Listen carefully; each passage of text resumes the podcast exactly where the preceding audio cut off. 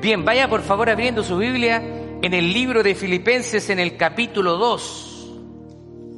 Libro de Filipenses en el capítulo 2.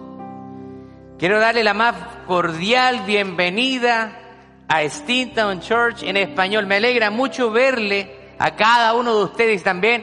Daré la bienvenida a las personas que nos visitan por primera vez. Así que nos vamos a estar poniendo de pie.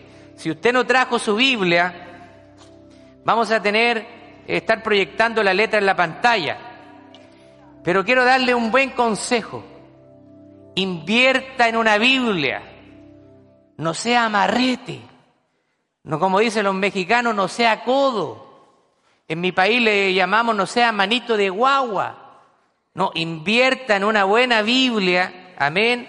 Hay de todos los tipos. Coloreada, hay una Biblia arcoíris que tiene tiene colores, destaca la palabra de Jesús. Hay letra grande para los que dicen, oh, que pastor, que tengo mala vista. Hay así con unas letras grandes, diferentes versiones contemporáneas, etcétera. Así que vamos a darle lectura a la palabra del Señor en el nombre de nuestro Señor Jesucristo y bajo la bendición del Padre, Hijo y Espíritu Santo. Dice, por tanto, si hay alguna consolación en Cristo, si algún consuelo de amor, de, si alguna comunión del Espíritu, si algún afecto entrañable, si alguna misericordia, completen mi gozo sintiendo lo mismo, teniendo el mismo amor, unánimes, sintiendo una misma cosa. No hagan nada por contienda o por vanagloria, al contrario, háganlo con humildad y considerando cada uno a los demás como superiores a sí mismo. No busque cada uno su propio interés, sino cada cual también el de los demás que haya en ustedes el mismo sentir que hubo en Cristo Jesús, quien siendo en forma de Dios no estimó el ser igual a Dios como cosa que aferrarse, sino que se despojó a sí mismo y tomó forma de siervo y se hizo semejante a los hombres. Y estando en la condición de hombre, se humilló a sí mismo y se hizo obediente hasta la muerte y muerte de cruz por lo cual Dios también lo exaltó hasta lo sumo y le dio un nombre que es por sobre todo nombre, para que en el nombre de Jesús se doble toda rodilla de los que están en los cielos y en la tierra y debajo de la tierra, y toda lengua confiese que Jesucristo es el Señor, para gloria de Dios Padre. ¡Wow! ¡Qué tremendo! Amén. Tome asiento, por favor. Bueno, estamos contentos porque estamos continuando nuestra serie basada en el libro de Filipenses, a la que hemos llamado Gozo en el Rey. Y el día de hoy vamos a estar comenzando el capítulo 2 de Filipenses. Usted sabe que nuestro estilo de predicación en nuestra iglesia es un estilo predominantemente expositivo y hemos ido por libros a través de la Biblia, ¿cierto? Trayendo algunos pasajes bíblicos, capítulos, a veces ciertos temas. Así que en este momento nos encontramos en el libro de Filipenses y veremos los versículos 1 al 11 como ya hemos leído. En este capítulo, Pablo se centra en el tema de la humildad y del servicio. Y como nosotros debemos seguir el ejemplo de Cristo en ello, sobre todo imitando la actitud de Cristo. Seamos Seamos honestos. Vamos a, vamos a tomar un, un minuto de confianza, como se dice. Yo quiero que usted sea bien honesto. ¿A quién le agrada la gente arrogante? La gente arrogante que ah, mira a todos los demás por debajo del hombro, que se cree la última Coca-Cola del desierto. ¿A quién le agrada la gente arrogante? Tenemos que ser honestos, a nadie le, agrada la gente arrogante. La gente arrogante más bien nos es un poquito incómoda. Pero cuando hay una, una persona que es una persona humilde, una persona sociable, una persona que se preocupa de los demás, es una persona que nos agrada. Cristo dijo, en Mateo capítulo 11, verso 29, lleven mi yugo sobre ustedes y aprendan de mí que soy manso y humilde de corazón y hallarán descanso para su alma. Así que Mire cómo Dios prepara todas las cosas. Porque mi, esposa eh, leía segunda de Crónicas 7:14, donde dice, si se humillare mi pueblo, sobre el cual mi nombre es invocado. Dios quiere que nosotros podamos humillarnos. Él quiere que nosotros podamos tener una actitud de humildad, de reconocimiento de que nosotros dependemos totalmente de Él y no de nuestras fuerzas. Déjeme contarle una historia. Y esta es la historia del príncipe rebelde. Ahí usted va a ver la foto en pantalla. Cierta vez, el príncipe heredero de la corona de Inglaterra se rebeló contra su maestra comportándose de una manera muy irrespetuosa. La maestra, enfadada, le exigió un poco más de respeto. Entonces el muchacho, empeorando la situación, levantando el pie, rompió uno de los hermosos cristales de la habitación con un fuerte puntapié. La señora maestra salió del cuarto de estudio y fue a presentar el caso ante el padre del príncipe, o sea, ante el rey de Inglaterra, quien vino al momento y le ordenó al joven que pidiese perdón a su maestra. El príncipe, estando de pie, exclamó y dijo, Señor mío, ¿acaso olvidáis que yo he de ser el rey de Inglaterra algún día? Y el rey a su vez le contestó, no lo olvido, por eso te mando por segunda vez que pidas perdón a la señora. El que debe mandar mañana debe aprender a obedecer hoy. ¿Se da cuenta qué hermosa lección para todos los creyentes, los que estamos enfrentando al mundo y que nos llamamos hijos de Dios? Y que también somos príncipes de la casa del Señor. Ahora, ¿cómo nosotros, si somos orgullosos, podemos hablar de Cristo que es manso y humilde de corazón? Si nosotros somos sus seguidores, la palabra del Señor dice que nosotros no somos mayor que nuestro Señor, simplemente nosotros somos sus siervos inútiles. Nadie tiene que tener un concepto más alto de sí mismo que, que, que el que debemos tener. Nuestra identidad debe estar en Cristo. No importa los estudios que tengamos, los grados académicos que tengamos, podemos alcanzar maestría, podemos alcanzar doctorado, pero eso no define nuestra identidad. Nuestra identidad tiene que estar cimentada en Cristo Jesús. Esta ilustración nos enseña que siendo hijos de un rey debemos imitarlo a él. No somos mayores nosotros que nuestro Señor. Bueno, en este pasaje Pablo está haciendo un llamado a los cristianos a tener esa misma actitud que tuvo Cristo. Siendo igual a Dios, dice que no se no estimó el ser igual a Dios como cosa a que aferrarse, sino que se humilló a sí mismo y, y se hizo siervo de los demás. Cristo, cuando vivió aquí en la tierra, dio unos, un ejemplo de humildad extrema. Cristo nació en un establo, vivió una vida humilde, sin lujos, siendo el rey del universo. Y nosotros, a veces se nos suben los humitos a la cabeza, empezamos a tener un poquito más y nos ponemos engreídos no, ¿cómo yo voy a tener una casa así? Tengo que tener una casa así. ¿O cómo voy a andar en un carro así?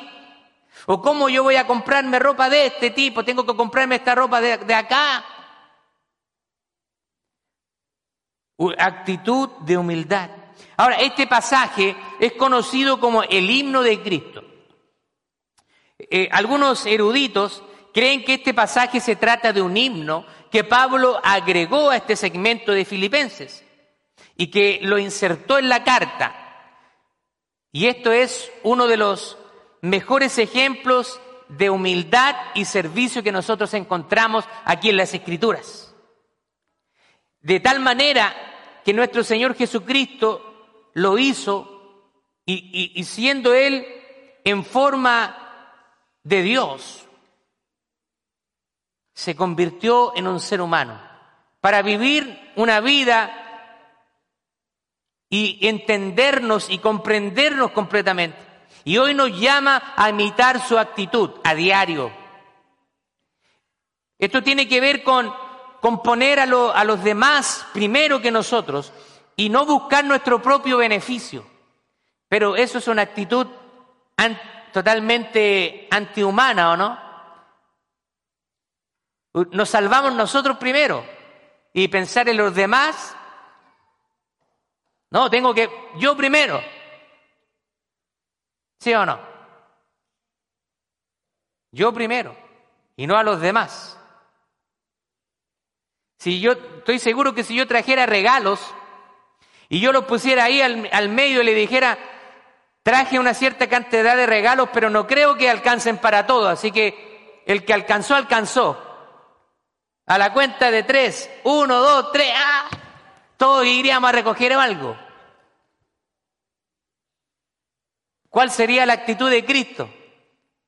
Si yo no alcanzo, no importa. Para mí la felicidad es que alguien más recoja un regalo. Si ya a mí me toca, me da lo mismo.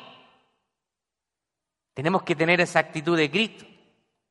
Significa humillarnos a nosotros mismos y reconocer que todo lo que somos y todo lo que tenemos proviene de Dios.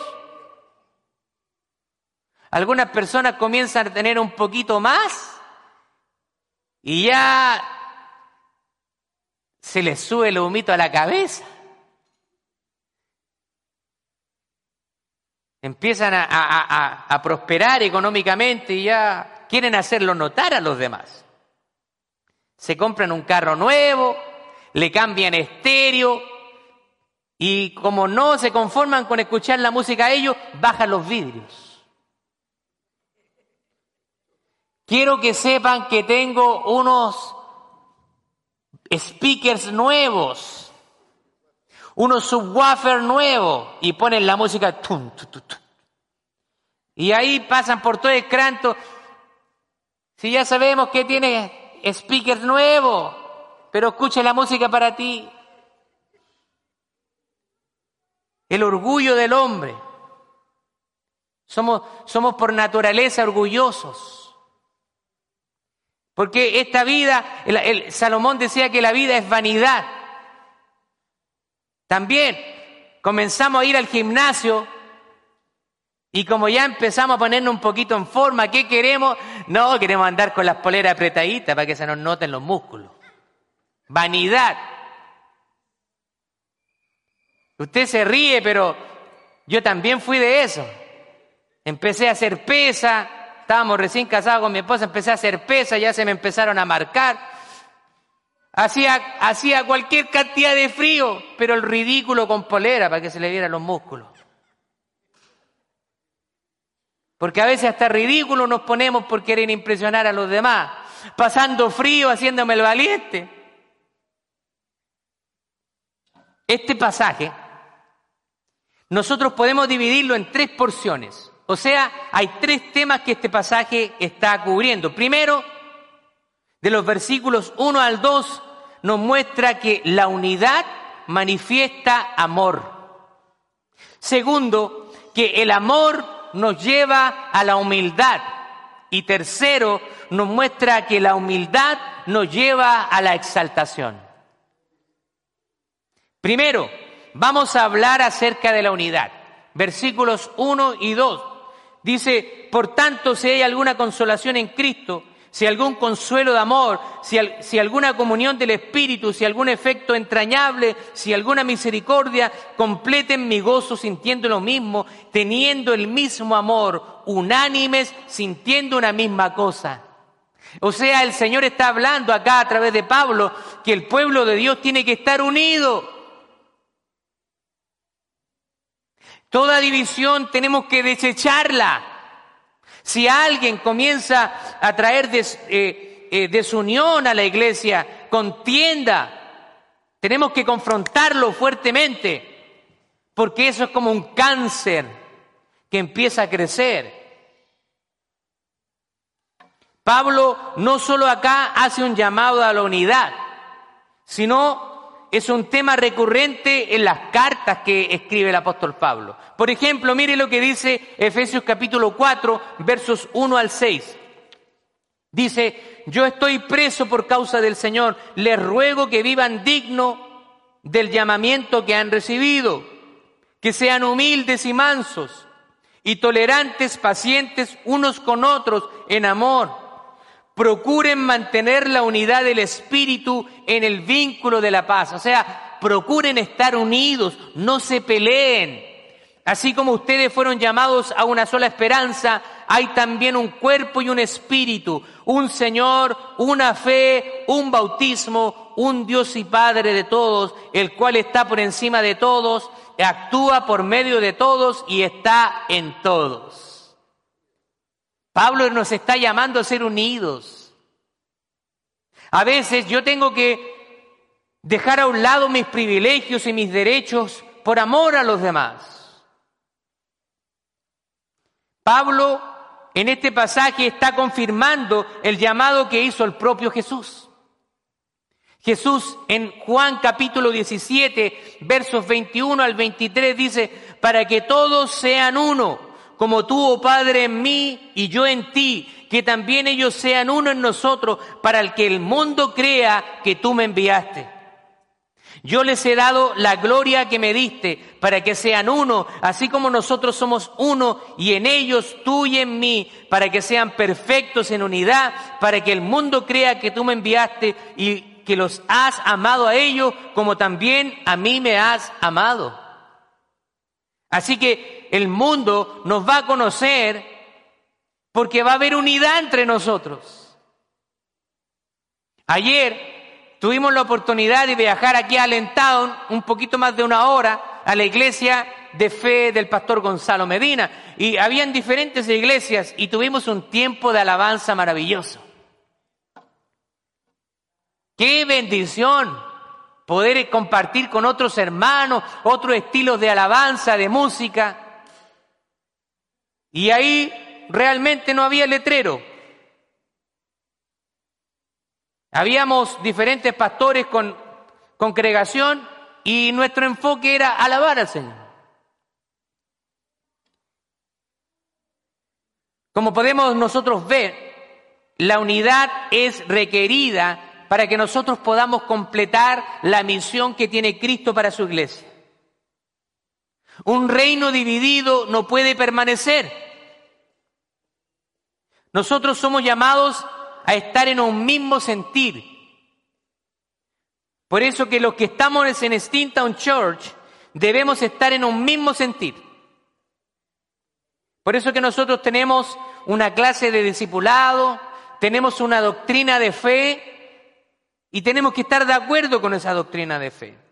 Yo no quiero, no quiero sonar grosero ni nada, pero yo he sido bastante claro con las personas. Mire, si usted no, no está de acuerdo con la doctrina de fe que predica la iglesia, es mejor que usted se busque una iglesia donde la doctrina que usted quiere o que usted piensa que está bien o está de acuerdo con ella.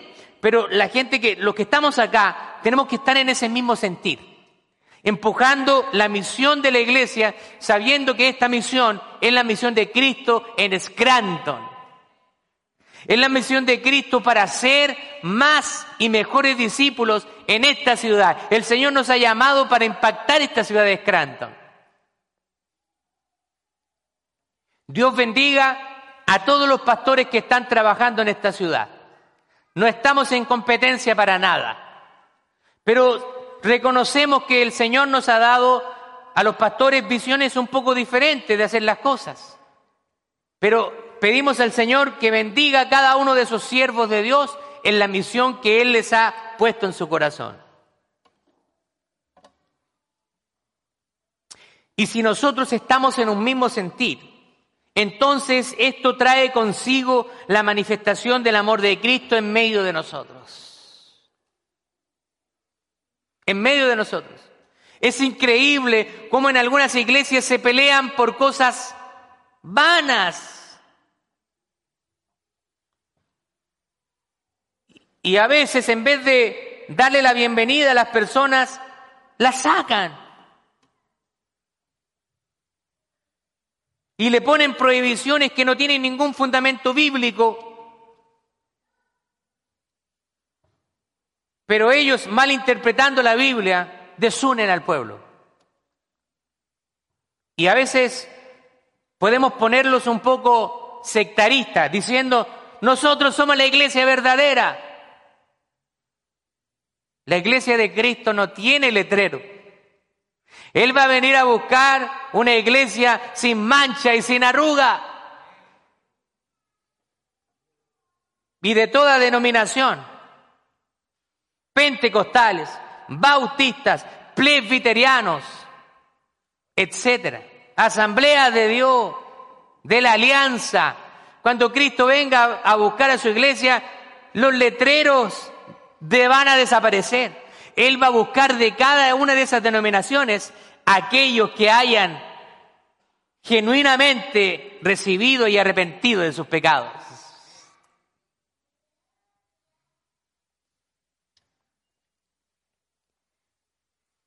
Cristo en Juan capítulo 13, versos 34 al 35 dice, un nuevo mandamiento les doy, que se amen unos a otros, así como yo les he amado. Ámense ustedes unos a otros, y en esto conocerán todos que ustedes son mis discípulos, en que se amen unos a otros. Así que la humildad trae consigo también y manifiesta el amor. La unidad manifiesta el amor.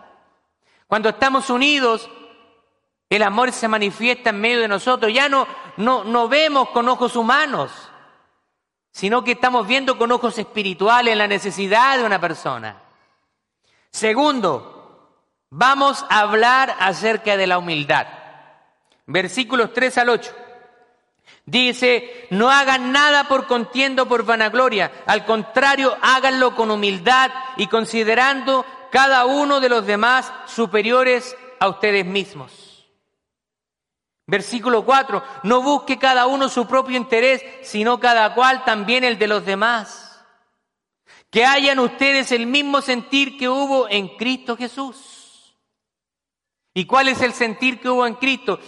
Siendo en forma de Dios, dice, no estimó el ser igual a Dios como cosa que aferrarse, sino que se despojó de sí mismo y tomó forma de siervo y se hizo semejante a los hombres y estando en la condición de hombre se humilló a sí mismo y se hizo obediente hasta la muerte y muerte de cruz. Cristo es el ejemplo supremo de humildad. A veces nosotros decimos que somos humildes. No, yo soy humilde. Ya cuando lo dijo, ya se nota que usted no es humilde. Porque la recomendación viene de muy cerca. ¿Sí o no? No, si yo soy re buen esposo, soy re buena esposa, soy re buen vecino, ¿quién va a querer hablar mal de sí mismo? Pero los demás van a identificar esas cualidades en ti. No tienes para qué decir que eres humilde. Los demás van a identificar que eres una persona humilde. Las demás van a identificar si eres una persona obediente, enseñable. He escuchado muchas veces, yo soy enseñable. Y uno los quiere corregir y chilla los dientes. Pero eran enseñables. ¿Enseñables de qué? No lo sé. Vamos a definir la humildad. Según la RAE, la Real Academia de la Lengua Española, que es la que regula nuestro hermoso idioma español. Ella regula. Así que todas estas progresismos que ahora quieren, quieren usar otras palabras, quieren cierto todes, que ellos y, y, reemplazan ese tipo de cosas, la raya dijo, dijo, no, eso es, ese lenguaje exclusivo es absurdo. Nuestro lenguaje ya considera el género masculino y femenino.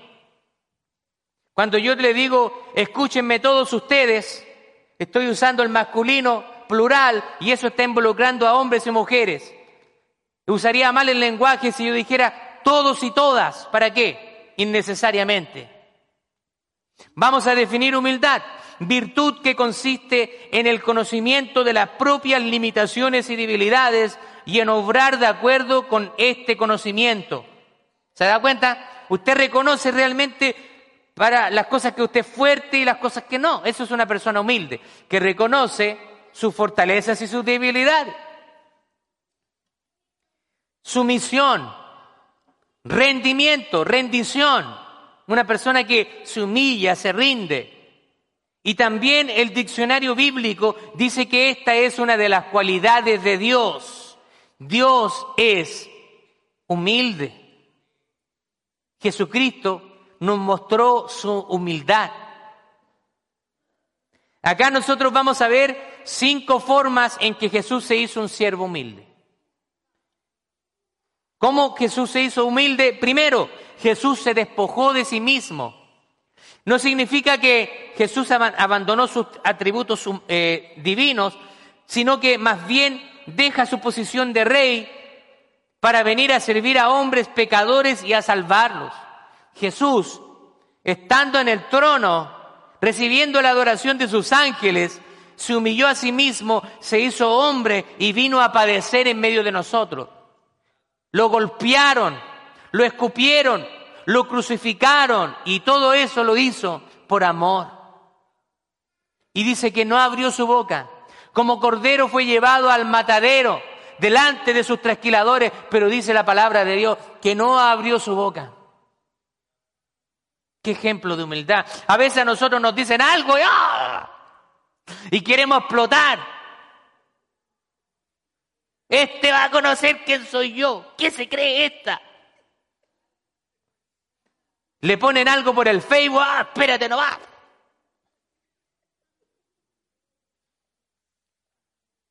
Orgullo. ¿Dónde está la humildad? Así que Jesús no abandona sus atributos, pero se despoja de ellos. No usa sus atributos para beneficio propio, sino para beneficiar a los hombres pecadores como usted y como yo. Se despojó de la adoración de sus ángeles, significa que se bajó del trono Jesús, estando en el trono, bajó y se despoja de la adoración de sus ángeles, que día y noche le adoran. Ahora, ¿qué haría usted si, le dice si, si Dios le dice un día, quiero que dejes todo lo que tienes, todo lo que has construido y te vayas a servir a otro país? ¿Qué haría usted? ¿Qué haría usted? Vende tu casa, vende tu carro, vende todo lo que tiene y quiero que te vayas a servir a un país allá al África. ¿Qué haría usted? ¿Iría o no? Señor, pero es que mira lo que he conseguido.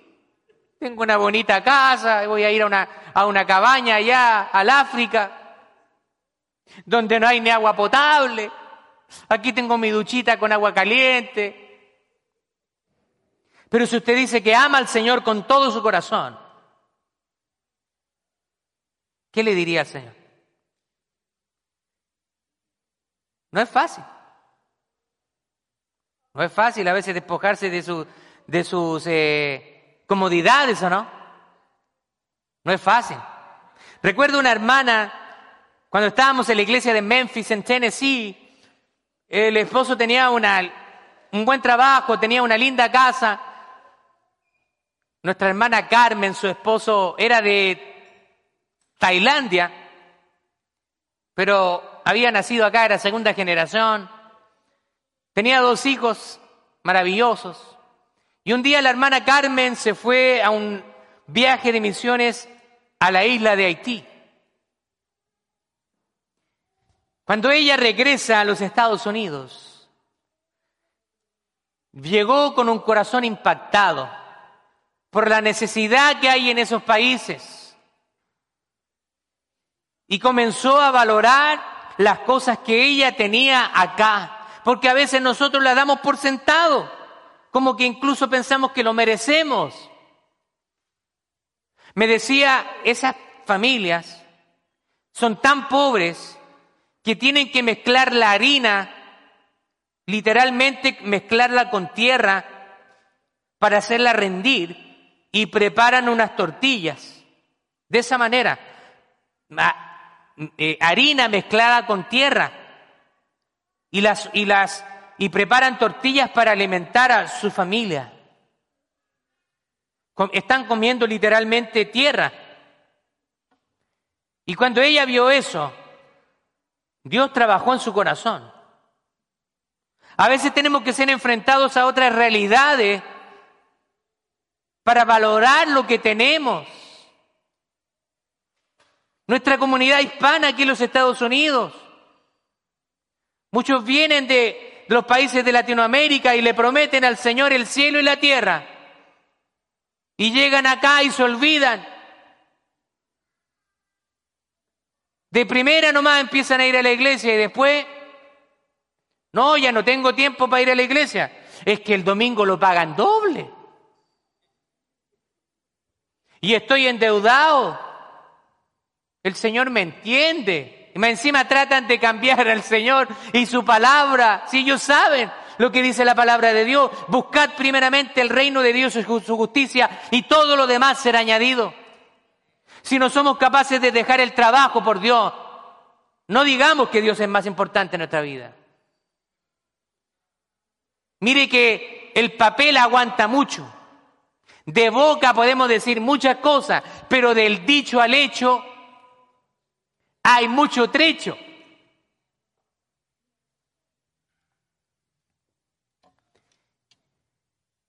Segunda de Corintios 8, 9 dice, pues ustedes ya conocen la gracia de nuestro Señor Jesucristo, que por amor a ustedes, siendo ricos, se hizo pobre, para que su pobreza ustedes fueran enriquecidos.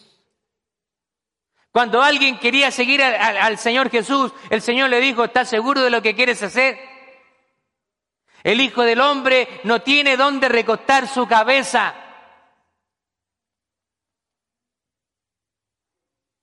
Queriendo decir, mis seguidores tienen que ser personas todoterreno. Todoterreno. Hoy en día nosotros estamos acá en la sociedad americana donde hay grandes edificios como estos,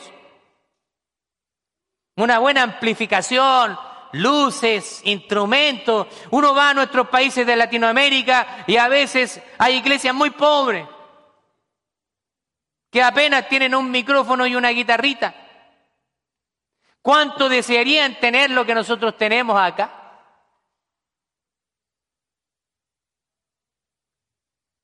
Pero a veces en esas iglesias pobres, la gente sirve y sirve con deseo, con ganas.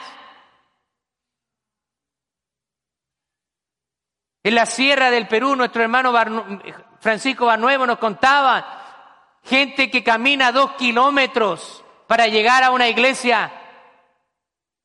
Y nosotros que tenemos carro, a veces no llegamos.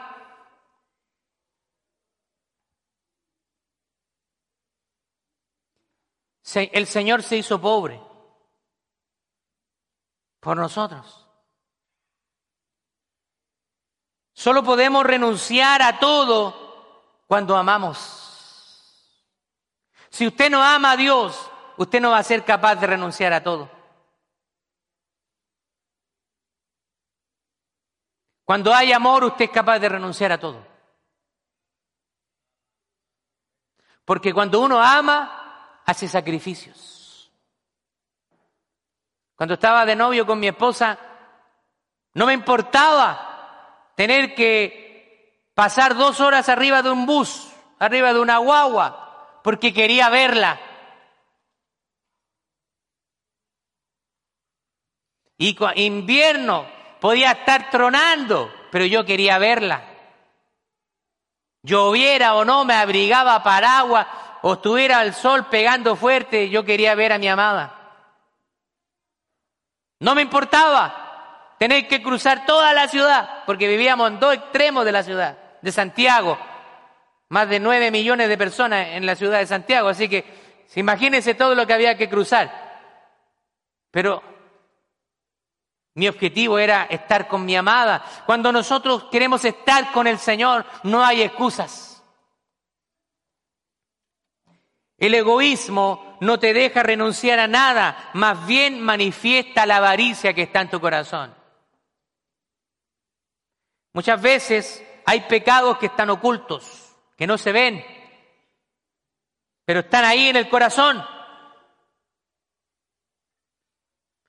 Porque no hablamos de nuestras debilidades, nos gusta hablar de nuestras cosas buenas o no.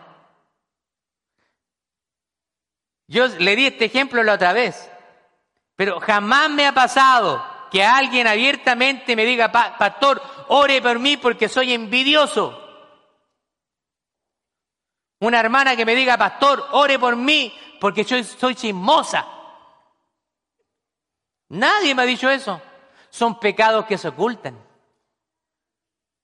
¿Sí o no? Pero hay alguien que está mirando todo. Él sabe quiénes somos y sabe que cada palabra corrompida de nuestra boca vamos a tener que dar cuentas a Él.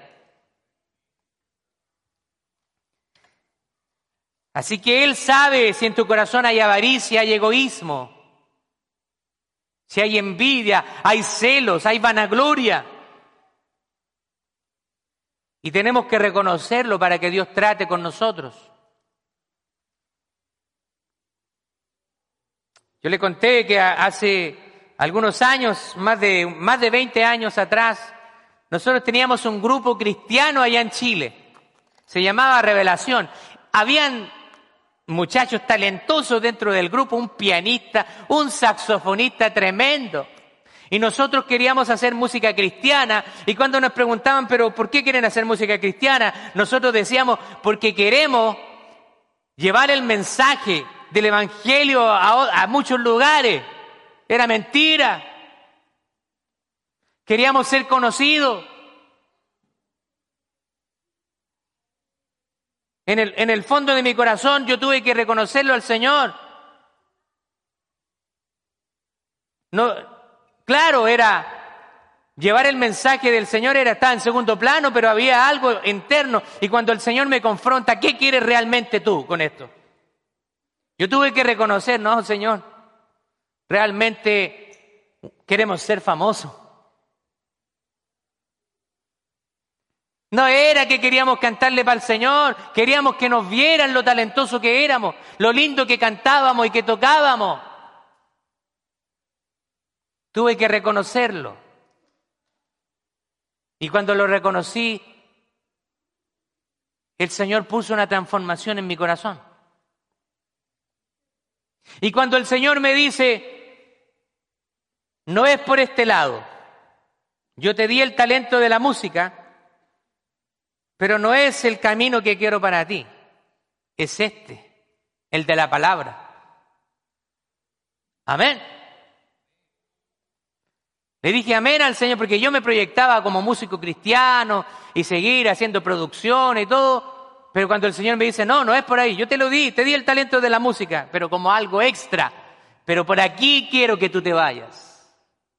Y por ahí he estado sirviendo al Señor. Jesús tomó forma de siervo. Mateo 20, 28 dice, imiten al Hijo del Hombre que no vino a ser servido, sino para servir y para dar su vida en rescate de muchos. Cuando llamamos en la iglesia para que sirvan, hermanos, necesitamos voluntarios, ¡oh! termina la reunión y patitas para el monte. Quédese a ver lo que se necesita. ¿En qué puede ayudar? No sea espectador, sea partícipe. Jesús lavó los pies de sus discípulos. ¿Sabe lo que hizo Jesús? No solamente hay que hablar de servicio, sino hay que remangarse las mangas y tomar la toalla. Cuando Jesús hizo ese acto de lavar los pies a sus discípulos, déjeme decirle que era un acto humillante en aquel entonces. Porque ahora nosotros andamos con calcetines, andamos con zapatos, pero en ese tiempo ellos usaban sandalias y caminaban por calles de tierra donde andaban, no habían carros, sino habían caballos. Así que el estiércol el popó de los caballos se mezclaba con tierra, así que cuando los, la gente caminaba, imagínense esos pies como estaban de sucios y hediondos. Y Jesús se remangó la, se subió las mangas para lavarle los pies a sus discípulos. Eso era algo que lo hacían los siervos, los esclavos de la casa. Y el Señor con eso, y alguien Pedrito fue. No, Señor, tú no me vas a lavar los pies. ¿Cómo se te ocurre? Si no te lavo, no tendrás parte en el reino de los cielos. Señor, váyame completo si quieres. Jesús nos da muchas enseñanzas. Y la humildad es una enseñanza suprema de parte del Señor. Gracias, hermano. A veces nos vamos en puro hablar. Somos buenos para hablar. Bla, bla, bla, bla, bla. Pero ¿qué estamos haciendo? Hay gente que habla más de lo que hace. Hagamos esto, pastor. Hay que hacer esto, pastor. Ok. ¿En qué va a ayudar usted? Ah, no, no, yo decía nomás. Pastor, hagamos esto, otro, ok. ¿Estaría dispuesto a hacerse cargo? No, no, no, pastor, yo no.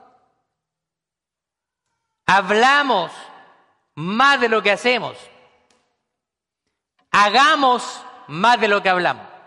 Hagamos y no hablemos. La gente se da cuenta. Se hizo semejante a los hombres. Hebreos 14, Hebreos capítulo 4, verso 15 dice, porque no tenemos un sumo sacerdote que no pueda compadecerse de nuestras debilidades, sino que fue tentado en todo de la misma manera que nosotros, aunque sin pecado. Jesús fue tentado en todo. Pero Él, la diferencia es que Él no pecó. Jesús se puso en nuestros zapatos para entender nuestra vida, también para animarnos y decirnos que es posible vivir una vida consagrada a Él. Jesús tuvo las mismas necesidades que nosotros muchas veces. Él experimentó sed, experimentó hambre, él también se cansó y también él experimentó el sufrimiento. Cuando personas que él amaba se murieron, él experimentó, dice que Jesús lloró. Jesús lloró por Lázaro. Dice que también al mirar a Jerusalén, él dice que lloró por Jerusalén.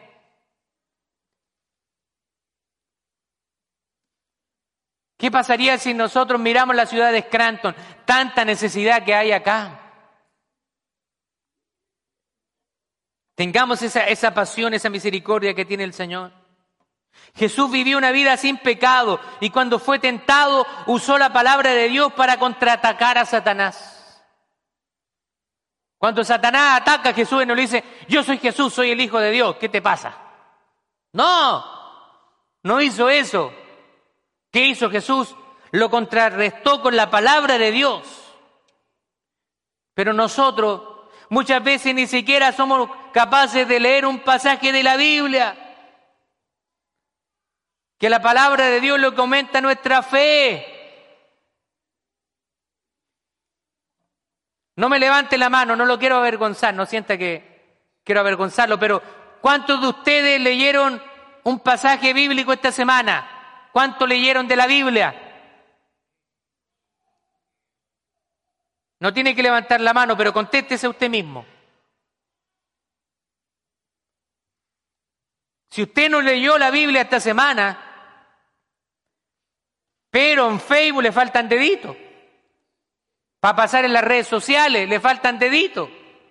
Para mirar la comedia, Netflix, uh, tiene tiempo de sobra. Donde está nuestro corazón, dice que estará también nuestro tesoro. Donde está nuestro tesoro estará nuestro corazón. Pasemos tiempo en la palabra de Dios. Romanos capítulo 10, verso 17 dice, así que la fe viene por el oír y el oír por la palabra de Dios. Cuando usted lee la palabra de Dios, usted va a hacer, va a empezar a, a experimentar una transformación. Porque la palabra de Dios es algo poderoso. Usted no crea que va a ser transformado por venir el domingo. No. Esto ayuda, por supuesto. Y el Señor quiere que nos reunamos los domingos. Claro que sí. Pero no piense que esto es suficiente. Porque usted me esté escuchando 30 o 40 minutos. No, no va a ser suficiente. Usted tiene que ser intencional. ¿Se acuerda que lo hablamos un par de semanas atrás? Intencionalidad. Disciplina. Voy a empezar a leer la palabra de Dios. Voy a dejar el teléfono a un lado, lejos. Intencionalidad. También Jesús se humilló a sí mismo. Sabía que era la única manera de ser exaltado. Mire lo que dice Lucas capítulo 14, verso 11. Porque todo el que se enaltece será humillado y el que se humilla será enaltecido. Así que, ¿qué tenemos que hacer? Humillarnos. Y cuando nos humillemos, el Señor nos va a enaltecer. Y por último, Jesús obedeció hasta la muerte. No es fácil obedecer a Jesús. Vamos a ser rechazados, vamos a ser aislados, vamos a ser martirizados. Pero la obediencia, en la obediencia está la bendición. Tercero, hablemos de la humildad que lleva a la exaltación. Por lo cual Dios también lo exaltó hasta lo sumo y le dio un nombre que es por sobre todo nombre, para que en el nombre de Jesús se doble toda rodilla de los que están en los cielos y en la tierra y debajo de la tierra y toda lengua confiese que Jesucristo es el Señor, para gloria de Dios Padre. Qué tremenda palabra. Gloria a Dios. Apláudale al Señor. Apláudale al Señor.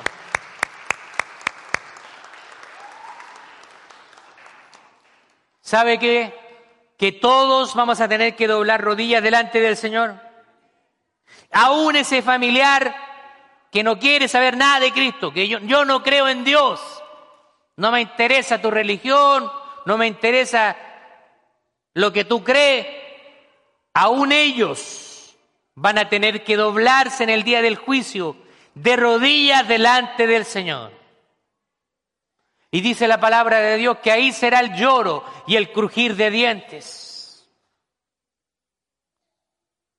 No seamos orgullosos. Dejemos el orgullo a un lado.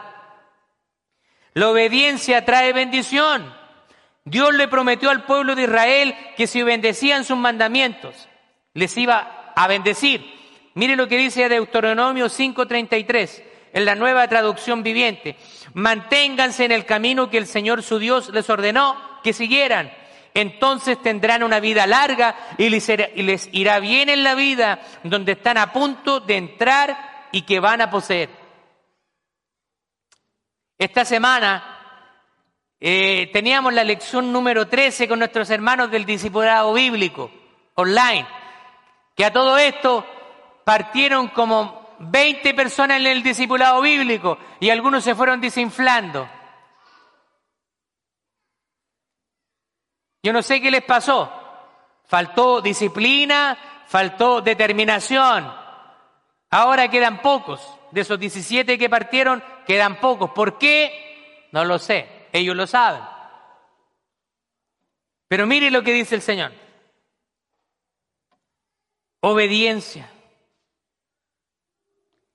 Y te irá bien. Y hablábamos en este discipulado de que muchas veces el Señor nos deja cosechar lo que, lo que sembramos. Muchas veces nos decimos, ¿por qué estoy pasando esta situación? Señor, ¿por qué? Y el Señor nos dice, pero si tú te lo buscaste. Por desobediente te pasó. Le echamos la culpa al Señor, decimos estoy pasando una prueba. No, no es prueba. Hay una diferencia entre una prueba, que cuando Dios te manda una prueba es para probar tu fe, y una consecuencia del pecado de tu desobediencia. A veces queremos hacer pasar la consecuencia del pecado como que es prueba de Dios. Estoy pasando una prueba de Dios. Mentira, fue tu pecado, fue tu desobediencia. No maquilles las cosas, no las adornes, hablemos las cosas como son. Deuteronomio capítulo 28, versos 1 en adelante, si realmente escuchas al Señor tu Dios y cumples fielmente todos estos mandamientos que hoy te ordeno, el Señor tu, el Señor tu Dios te pondrá por encima de todas las naciones de la tierra. Si obedeces al Señor tu Dios, todas estas bendiciones vendrán sobre ti y te acompañarán siempre. Bendito serás en la ciudad y bendito en el campo. Bendito será el fruto de tu vientre, tus cosechas, las crías de tu ganado, los terneritos de tus manadas y los corderitos de tu rebaño. Bendita serán tu canasta y tu mesa de amasar. Bendito será, serás en el hogar y bendito en el camino. Si nosotros andamos en obediencia, vamos a ser personas que caminan en la bendición de Dios. De eso no hay duda. Dios quiere bendecirnos. A todos. Sí, Dios quiere bendecirnos. Dios quiere que tú puedas experimentar una vida abundante. Pero también te toca tu parte. Guardar su palabra. Amar a Dios. Porque el Señor dice, el que me ama, guarda mis mandamientos. El que me ama, guarda mi palabra. La obediencia de Jesús al Padre le llevó a ser exaltado a lo sumo y toda rodilla se doblará ante Él. Ahora, asimismo, si nosotros somos obedientes, nos irá bien en la vida y caminaremos bajo la bendición de Dios. Por el contrario, la desobediencia nos acarrea disciplina si somos hijos de Dios. Nos acarrea corrección si somos verdaderos hijos de Dios. Nosotros podemos, creemos que como hijos de Dios podemos hacer lo que se nos plazca, pero no es así. Si eres hijo de Dios, tienes que rendir cuentas a Él de todo lo que haces. La humildad y el servicio son los valores cristianos fundamentales. Y debemos esforzarnos por seguir el, modelo de Cristo en todo. Al hacerlo estamos viviendo la voluntad de Dios y estamos construyendo una comunidad más unida, una comunidad más amorosa y una comunidad más servicial. Cuando vengan personas por esa puerta, recíbalos Dele un abrazo. Dios te bendiga, bienvenido. Aquí no se permiten personas perfectas. Gracias al Señor. Porque nadie es perfecto. Él vino a salvar a pecadores. Vino a llamar a pecadores al arrepentimiento. Pablo dijo, y yo soy el primero. Todos necesitamos el perdón de Dios día a día. Yo como pastor no me quiero mostrar más perfecto que usted. Por aquí también corre sangre. También tengo que morderme la lengua. También tengo que pedirle a mi, a mi esposa perdón cuando me equivoco. Todos estamos propensos. Pero si nos mantenemos en Cristo, Él nos da la fortaleza a través de su Espíritu Santo para hacer su voluntad. Vamos a algunos puntos de aplicación. Debemos poner a los demás primero en lugar de buscar nuestra propia gloria, nuestro propio interés. Debemos ser serviciales con los demás, así como Cristo también sirvió. Debemos humillarnos a nosotros mismos y reconocer que todo lo que tenemos y somos proviene de Dios. Debemos orar para tener la actitud de Cristo en nuestra vida diaria. Para terminar, déjenme contarle esta historia. En la ciudad de Memphis, aproximadamente como en el año 2017, se hizo una convención nacional cristiana de las iglesias de Cristo, diferentes iglesias a lo largo del país, se reunieron en la iglesia Eatswing Christian Church. Cientos de personas. Yo estaba en ese momento siendo estudiante todavía del seminario. Cientos de gente hispana de todas las partes de Estados Unidos se reunían para alabar a Dios, para recibir palabra. Y esa iglesia era una iglesia americana que había prestado sus instalaciones para que hiciéramos esa convención.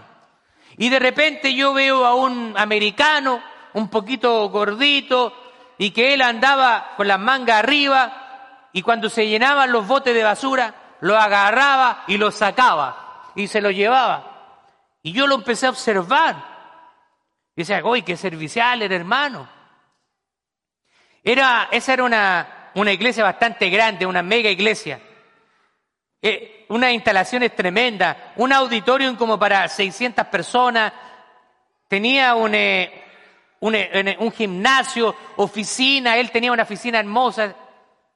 Y cuando después la persona de la convención dice, queremos agradecer a esta iglesia que nos ha prestado gratuitamente estas instalaciones, quiero llamar al pastor. Y cuando yo veo el hermano que andaba recogiendo la basura era el pastor. ¡Qué wow! ¡Qué ejemplo de humildad y de servicio! A veces creemos que cuando estamos en esta posición nos llama como para mandar. Algunos quieren el pastorado porque piensan que el pastorado es dar órdenes a los demás. Cuando el Señor dice que el que quiera hacerse cierto entre nosotros, el, el estar más cerca del Señor, tiene que hacerse el servidor de los demás. Mientras más alta sea nuestra posición en Cristo, con mayor razón tenemos que ser servidores de los demás. No tenemos que tener problema con recoger un papel, sacar una basura. Son cosas que no tienen ninguna importancia. Porque estamos sirviendo al Rey de Reyes y al Señor de Señores.